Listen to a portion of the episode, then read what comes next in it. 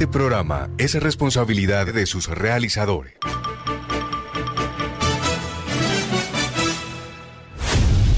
Los mejores futbolistas del mundo compiten en las exigentes ligas europeas. Desde Portugal hasta la Bundesliga alemana. De España hasta el calcio italiano.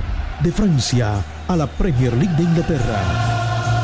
Daniel Solano, Oscar Imitola, Pedro Yepes, Andrés Galindo y Jacobo Carrascal. Tienen toda la información, opinión, novedades, estadísticas, transferencias, actividad de los colombianos en el exterior, Junior, la Liga Betplay y lo más importante de la Copa Libertadores. Comienza, Comienza Fútbol para Todos. Compartimos la pasión. Muy buen mediodía, sean todos bienvenidos a una misión más de hoy martes de Fútbol para Todos. Contento de que nos estén acompañando un día más, una semana más, con muchísima información y sobre todo con la gran noticia y la expectativa de lo que será el cierre del mercado de pases del fútbol europeo. Cuatro horas y, y 28 minutos para ser exacto, para que termine el mercado de pases. Cuatro horas en las que puede pasar todavía muchísimas cosas, en las que seguramente más de una bomba habrá en la que hay colombianos relacionados, colombianos importantes, como también grandes figuras del fútbol internacional. Recuerden que nos escuchan a través de Radio Ya AM 1430, en los canales de YouTube y de Facebook de Todos Juegan, como también en nuestro canal de Twitch de Fútbol para Todos Co. También estamos en Instagram, donde nos pueden seguir y estar actualizados con toda la información deportiva en Fútbol para Todos Co. Quien me acompaña, Daniel Solano, Oscar Imitola, Pedro Yepes desde Valledupar, Andrés Felipe Galindo desde Bogotá y en la operación técnica, como siempre, Jorge Pérez con nosotros. Recuerden que esta noche también vamos a estar ampliando la información con respecto al mercado de pases a las 9 de la noche en punto a través de nuestro canal de Twitch Fútbol para Todos Co. Recuerden también que Fútbol para Todos está apoyado por Refri Country, Refri Country, suministro, instalación, servicio de mantenimiento y más la mejor solución para tus aires acondicionados en Barranquilla. Más de 25 años de experiencia, Refri Country, una empresa certificada. Comunícate al 301-569-8718. 301-569-8718 o a través de Instagram como Refri Country SA. Oscar, Daniel, bienvenidos. Hola Jacob, ¿cómo estás? Eh, empiezo con una bomba. De última hora se acaba de confirmar que Saúl Níguez va a llegar al Chelsea en condición de préstamo eh, por 5 millones de euros. Eh, faltan, en estas horas se van a terminar de definir el, el término del contrato para ver si va a ser con opción de compra obligatoria y pues faltan también los exámenes médicos, pero ya está confirmado que Saúl, el exjugador del Atlético de Madrid, se va a unir al Chelsea. Oscar. Buenas tardes, Jacobo, oyentes. A la expectativa de cuál va a ser la última bomba que nos va a, a dar este mercado de fichaje inolvidable y esperando a ver cuál, cuál va a ser ese, ese nombre final que sabemos que, que, que, puede pasar, que va, que va a terminar de romper el mercado. Como bien lo anticipamos, un mercado de pases histórico, histórico, histórico como nunca antes visto, creo yo, en los últimos años o en la historia del fútbol internacional.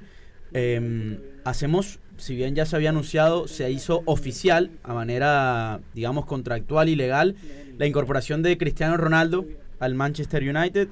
Eh, un cristiano que también se notó muy emotivo a través de un mensaje en su cuenta de Instagram, como nos tiene em, acostumbrados. Y que por supuesto, como lo anticipamos aquí también, agradeció y dio su parte en particular, agradecimiento a Sir Alex Ferguson, que em, a manera personal lo remarqué hace unos días diciendo que para mí este fichaje tenía mucho que ver, aunque su nombre no suene, en el fondo Cristiano incluso lo reconoce de esta forma también. Me parece que tenemos contacto con Pedro en Valledupar. Pedro, ¿cómo estás? Hola hola compañeros, ¿cómo están? Un saludo grande. Pues sí, bueno, tenemos un, un, día hoy bastante movido, muchos movimientos en la Liga de España que tienen que ver con nosotros los colombianos. Se informa o se especula que Radamel Falcao llegó a Madrid el día de hoy para hacer su paso hacia el Rayo Vallecano. Sería su regreso a la Liga de España y tenemos también más información de lo que vendría siendo el Real Madrid y Barcelona, pero bueno, vamos a estar hablando un poquito de eso más adelante. Así es, así es, tal cual como lo marca Pedro. También tenemos información con respecto a Radamel Falcao García y su futuro. Aparentemente está ligado a la liga, una vez más. Justo hoy que se cumplen nueve años de aquel partido que le gana Atlético de Madrid a Chelsea en la final de la Supercopa de Europa. donde Falcao fue figura marcando tres goles. Triplete, sí. Triplete justamente en Mónaco ese partido, que después sería su casa. Y bueno, se da la posibilidad de, de volver a una liga, a la liga, que para mí eh, viene bien en el sentido de la competitividad y que sin duda el Rayo puede que no sea un equipo de máximo nivel, pero es un equipo, digamos, que se ha mantenido en los últimos años y que Falcao, si está en condiciones físicas, sería titular. Indiscutible. Agarraría minutos, que en, definitiva lo que más se busca a esta edad, estar en continuidad y, pues, poder llegar bien a la selección. Jacobo, y a modo de información también, eh, planteamos acá en Fútbol para Todos que la Juventus cerró el mercado con la última incorporación de Moisés King el delantero eh, francés, perdón, italiano, proveniente del Everton por una temporada y con esto se retira del mercado, descartó en último momento a Pjanic y a Hazard, es decir que la Juventus con lo que tiene, que para mí no le va a alcanzar, eh, va a terminar compitiendo por, por todas las ligas, la Liga y la, Champions. Recordemos que la Juve perdió este fin de semana 1-0 ante el Empoli en condición de local en lo que fue el primer partido en la era post Cristiano Ronaldo. Dani. Sí. Eh, Jacobo, para remarcar también eh, se confirmó hace poco la llegada de Takehiro Tomiyasu. Takehiro Tomiyasu al Arsenal. Eh, japonés, defensa central de 22 años, proveniente del Boloña y que llega por la suma de 20 millones de euros. Otro central más entonces para el Arsenal. Arsenal ha contratado dos centrales. Recordemos que había fichado Ben White por 50 millones de euros. Ahora lo hace con el japonés por 20 millones de euros. En total 70 millones de euros para la saga central, para la saga central del Arsenal en dos defensas que tal vez no con mucho renombre, pero sí muy jóvenes y que Arsenal apunta más que todo al futuro con ellos dos.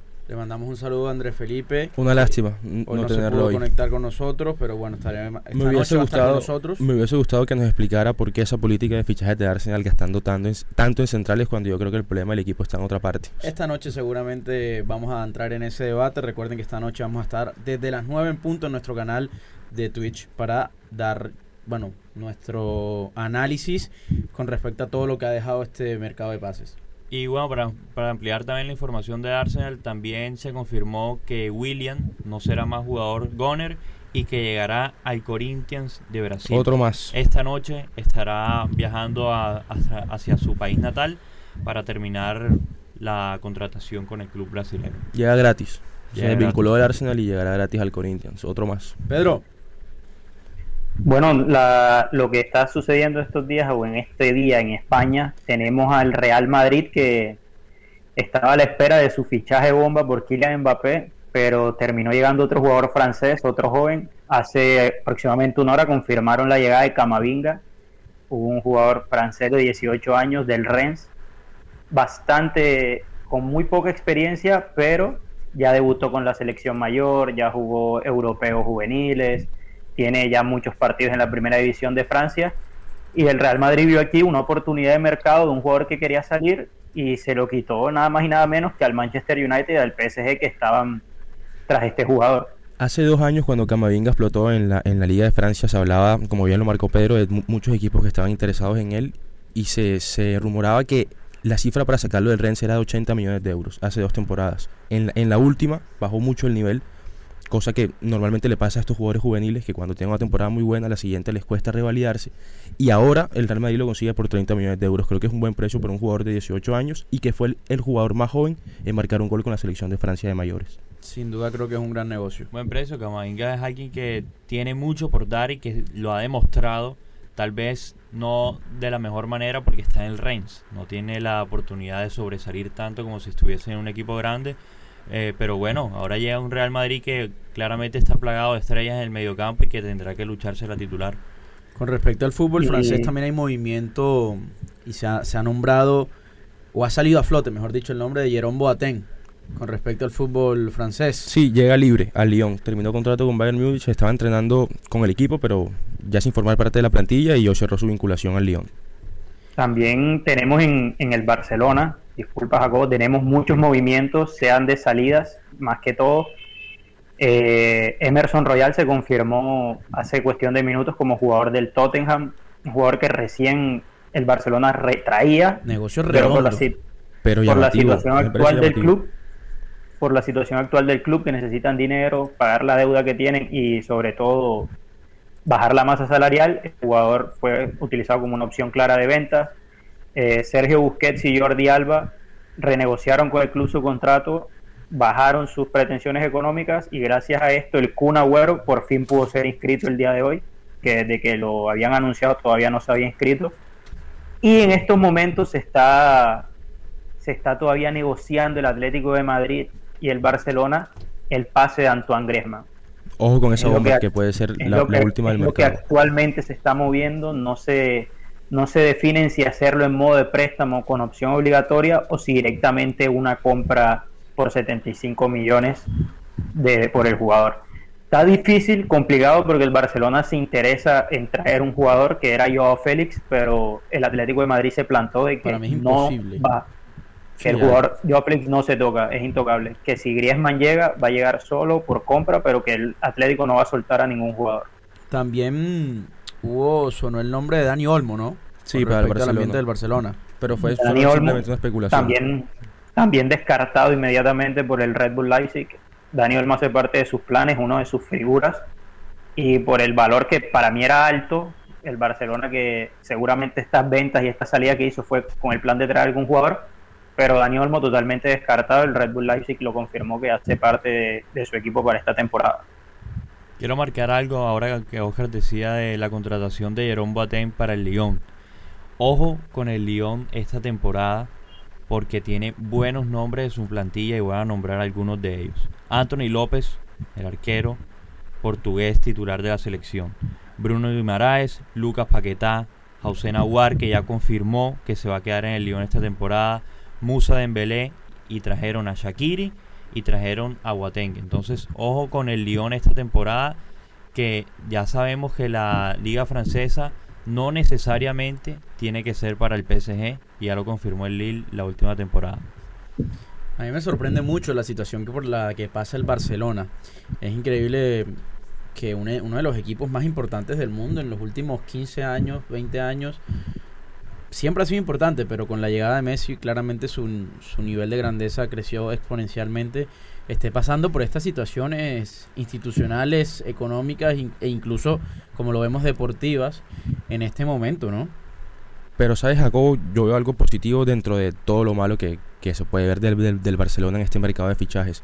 Está haciendo un año de, transición para salvarse económicamente, está vendiendo, está bajando masa salarial, para que el otro año, creo yo, y creo que esta va a ser la, política de fichajes de, de la Porta, poder entrar al mercado de lleno y poder tener una figura, porque yo sé que ellos, más que nadie, deben saber que con lo que tienen es muy posible que no le alcance para, para competir.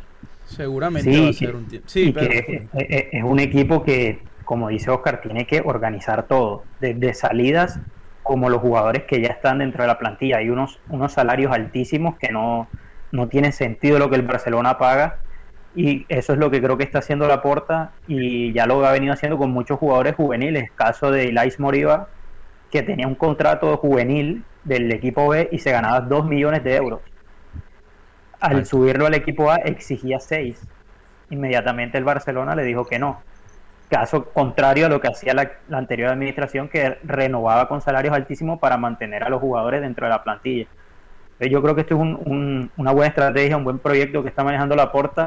Lastimosamente se le fue Messi y el equipo no se ve tan bien, pero como dice Oscar, es una oportunidad para el equipo, se vuelve a organizar a nivel económico y bueno, esperemos que con un colectivo pueda salir adelante a nivel futbolístico. Oye, es que para, para que el Barcelona cuadre casillas ahí tiene que durar varios años, varios años haciendo ese tipo de transferencias, bajándole sueldo a los jugadores, tal cual como lo hicieron ahora eh, Jordi Alba y Busquets, para que puedan inscribirse otros. Y eso va a ser un proceso largo que va a tener que hacer el Barcelona para que, para que vuelva, para que cuadre en caja, por decirlo así. Siendo las 12 y 45 minutos del mediodía, les recordamos que nos pueden mirar, escuchar y escribir a través de, de los canales de YouTube y de Facebook de Fútbol, de Todos Juegan, perdón, y en el canal de Twitch de Fútbol para Todos. ¿Qué les parece si hablamos un poco con respecto a Falcao y, bueno, el rumoreo que hay en España con respecto a su llegada al Rayo Vallecano? ¿Qué piensan? ¿Qué opinan con respecto a esta, lo que sería una nueva posibilidad de Falcao en la liga? No sé si sea el mejor, el mejor club para el futuro de Falcao. Ya claramente sabemos la edad que tiene él y que no está en el mejor momento de su carrera, pero el Rayo Vallecano es un club muy chico de España. Es un club muy chico de España y Falcao, a ver, si se va a ir al Rayo, para eso que se vaya, no sé, a la MLS. Yo lo, veo, yo lo veo distinto. Yo siento que Falcao ya está en un punto de su carrera que lo que busca es continuidad, agarrar ritmo, poder llegar bien dentro de todo cuando, cuando se ha citado a la selección. Y si bien lo marca Daniel Rayo es un equipo pequeño en España que siempre está luchando por, por el descenso, va a una liga que ya conoce, a un país que ya conoce, a una ciudad en la que, también conoce muy bien. Entonces creo que dentro de todo y sabiendo que el nivel de Falcao ha bajado mucho en los últimos años, es un club que lo va a recibir bien y que va, y que va a jugar y que va a tener la continuidad innecesaria. Pues sí, va a tener los minutos, Oscar, pero no va a tener... El ritmo de, competencia va a ser otro porque va a enfrentarse pues, a rivales. Y va, o sea, los resultados que va a tener el Rayo, el Rayo van a ser negativos. No va, no, va, no va a tener una buena temporada el Rayo. A ver, es la verdad. Aquí tenemos a, a un oyente, Giuseppe Benedetti, que nos dice que es, era importante ese movimiento de Falcao. Yo creo que era importante sin duda salir del Galatasaray, claro, porque cuando hay dos partes que no se ponen de acuerdo, es necesario. Pero bueno, si Rayo Vallecano va a ser o no una buena decisión, claramente lo sabremos a lo largo de, la temporada. Pedro, ¿tú crees que Falcao podría llegar vigente para Qatar 2022, dado el caso de que Colombia se clasifique? Bueno, yo primero, yo creo que lo primordial que tiene que pasar o ocurrir con Falcao es que él se sienta bien físicamente, porque también, aparte de que no jugaba o no tenía esa continuidad en Galatasaray, era debido a las continuas lesiones que tuvo durante estos dos años. primordialmente es eso, que él llegue a un lugar donde se sienta bien, donde tenga esa continuidad de juego y que las lesiones lo, lo, acompañen, que no esté tan lesionado. Y yo creo que si él logra esa continuidad de juego y pocas lesiones, yo creo que Reinaldo Rueda lo va a tener en cuenta para el Mundial de Qatar, sobre todo por lo que representa Falcao en la selección y que considero que tenemos otros delanteros que podríamos llevar y él haría un papel fundamental también. No sé si de titular o de suplente, pero yo creo que el papel de Falcao como líder, que es algo que nos falta, es importante. Mejor que se hubiese ido al, al Granada, el Granada de los colombianos. Oigan, se confirmó lo de Santiago Arias. Lo de Santiago Arias y se unió ya a Carlos Vaca y a Luis Suárez. Entonces ya son tres colombianos que hay en el Granada, así que estaremos lo, estaremos viendo bastante esta temporada. Equipo lindo para ver, aparte que el Granada en la última temporada clasificó Europa League, jugó bien ahí, estuvo, estuvo, creo que jugó contra el United.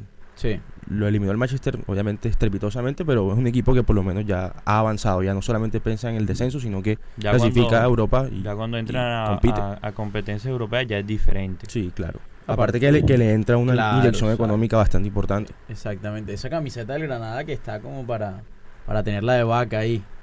¿Qué número tiene vaca? No sé. no sé qué número tiene vaca en el Granada. Creo que el, parece que no el 70 no. creo, que, creo que la 9. Creo que tiene, la 9. Si no estoy mal, Luis Suárez tiene la 7.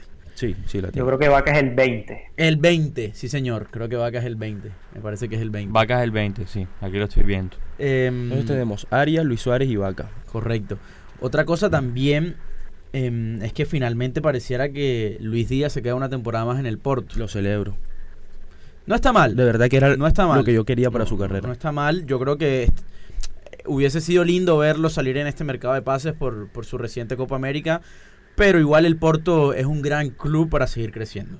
Y aparte que va a jugar Champions y en un gran grupo en el que va a poder mostrarse más de lo que ya se ha mostrado. Entonces siento que es un, es un, gran paso para es que si, Es que si va a echar para atrás, mejor que se quede ahí.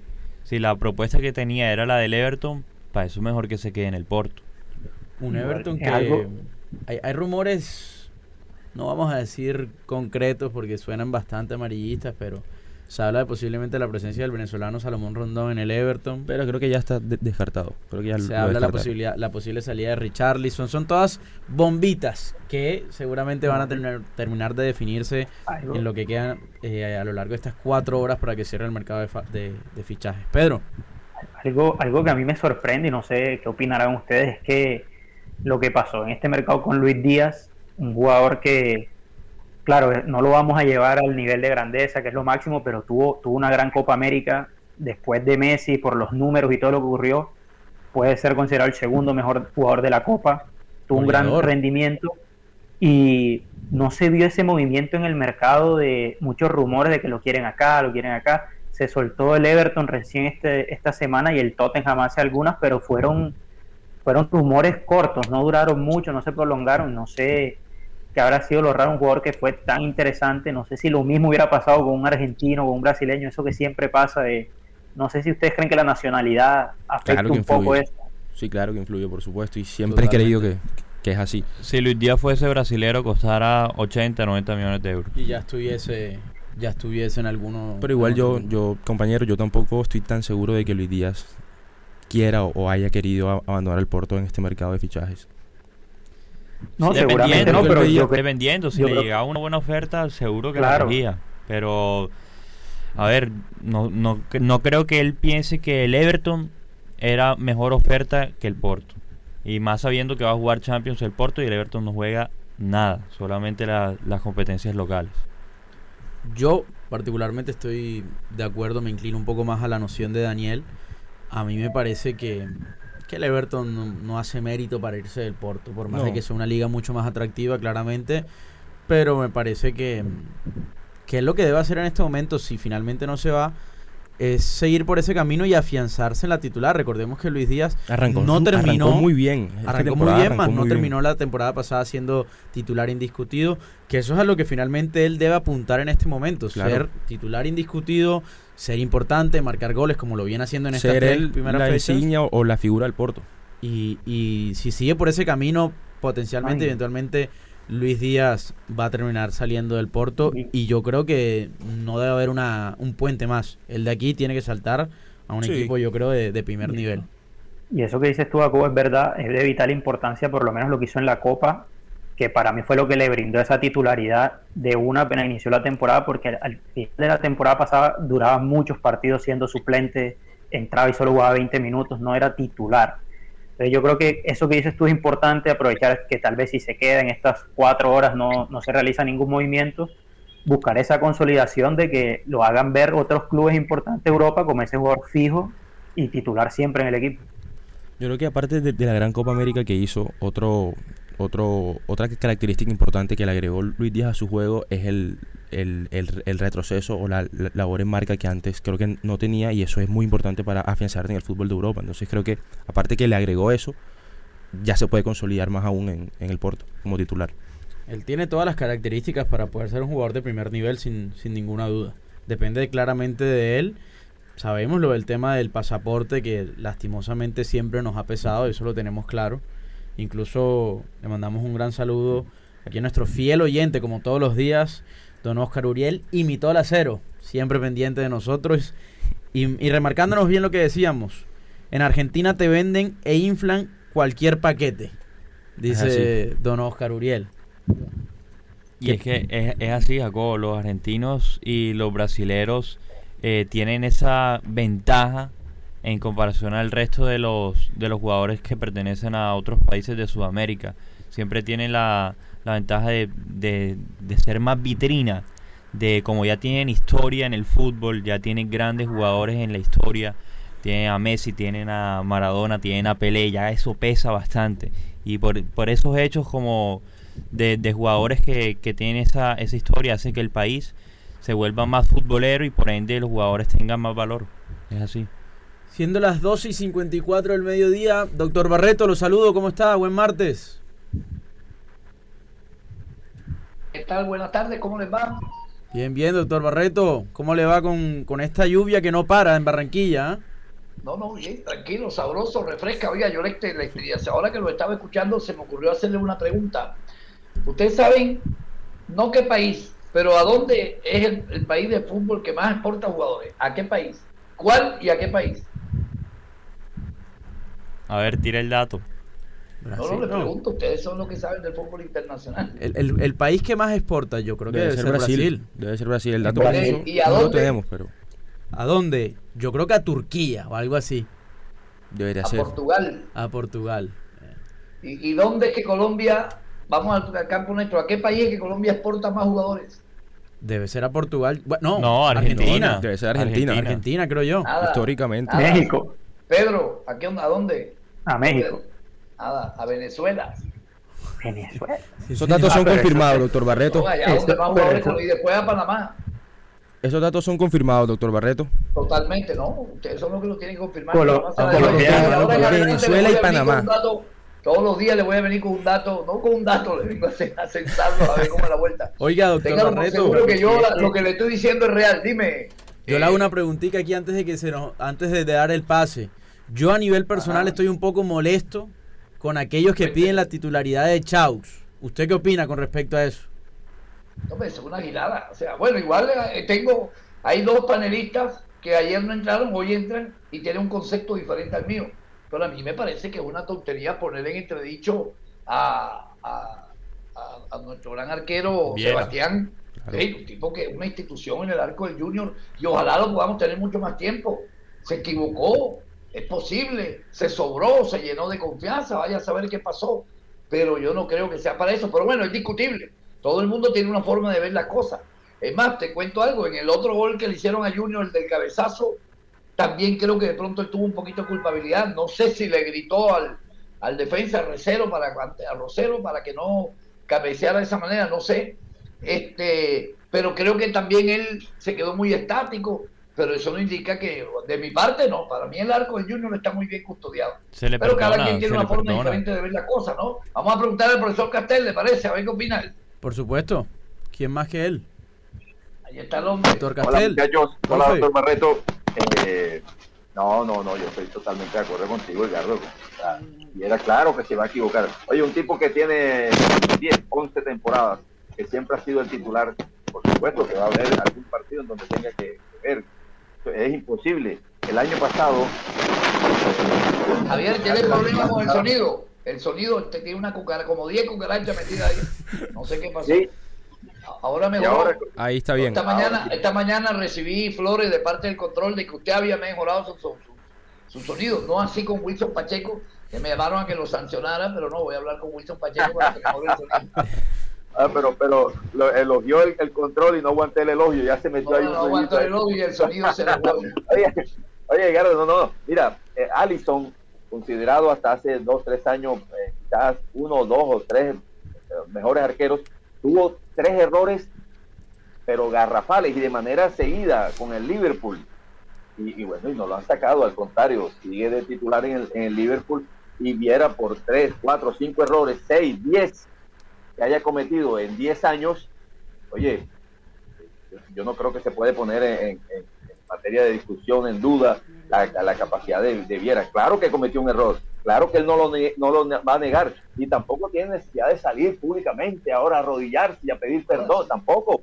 Ese es un error que puede cometer un, cualquier arquero y justamente los arqueros están para cometer errores, pero Viera ha sido el 90% de las veces bien y muy bien a veces y muy bien a veces. Así que, Oiga, eh, ahora si es repetitivo, si, si se equivoca, si está lento, obviamente que como cualquier otro ya va, jugador, tener, ya va a tener posibilidad de discutirlo, profesor Castel, porque tenemos un par de compañeros que ayer azotaron a Viera, ahorita estarán con nosotros en el programa. Este, y hoy que viene picante, yo con estos muchachos le voy a hacer, no una pregunta, ya esto es una apreciación. ¿Por qué el fútbol italiano, ustedes veían antes el fútbol eh, francés eh, muy poco. muy poco, ¿no? No, ¿Por qué si un, si un equipo, una, un país que ha sido dos veces campeón mundial, Javier, desconéctate y ahora que tenemos en el otro programa me estoy porque estamos... Ajá, cuéntenme, ¿qué, ¿qué creen ustedes que pasa? Explíquenme esa, ese tema, que es un fútbol poco vistoso y resulta que dos veces ha sido campeón mundial y tiene una cantidad de muy buenos jugadores. ¿Cuál creen ustedes que es el motivo? Yo creo que va, pasa por lo mismo que lo que le pasa a Uruguay. Uruguay a nivel de selección nacional es un fútbol muy vistoso, pero te remotas a la liga uruguaya y la liga uruguaya nadie la ve. Nadie la ve. No, pero la pregunta es por qué por los clubes, por... los clubes que hay, por los clubes que hay. Y, y, yo también creo que gran nivel de exportación de, jugadores también. las figuras se, las, figuras se le van porque porque la liga no es porque la liga no es potencial. Son, eh, eh, eh, ligas que venden muchos jugadores. Totalmente. Y además en Francia el fútbol no es el deporte nacional, ¿no? Hay otros deportes a los cuales se le da mucho bola. Bueno, prepárense que mañana le vengo con alguna otra preguntita. Bien afilado. Mire, mire, también que, mire también que en el Paris Saint Germain el único francés titular es Mbappé. Consolidado en la plantilla es Mbappé, en un equipo que es de la capital de Francia. No es un dato menor. Bueno, después lo analizaremos un día esto, nos ponemos a ver qué es lo que posiblemente pasa y les parece. Claro que sí, doctor Barreto. Muchísimas gracias. Damos de esta manera finalizado el programa de hoy. Recuerden que esta noche estamos a las 9 en punto en nuestro canal de Twitch, Fútbol para Todos Co. Sigan sintonizados con Todos Juegan de la mano del doctor Barreto y su grupo de panelistas.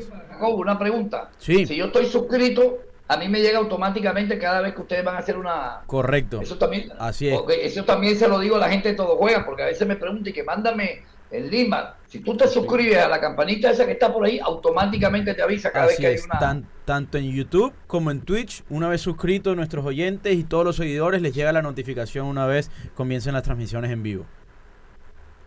Bueno, ok. Nos vemos, doctor Barreto.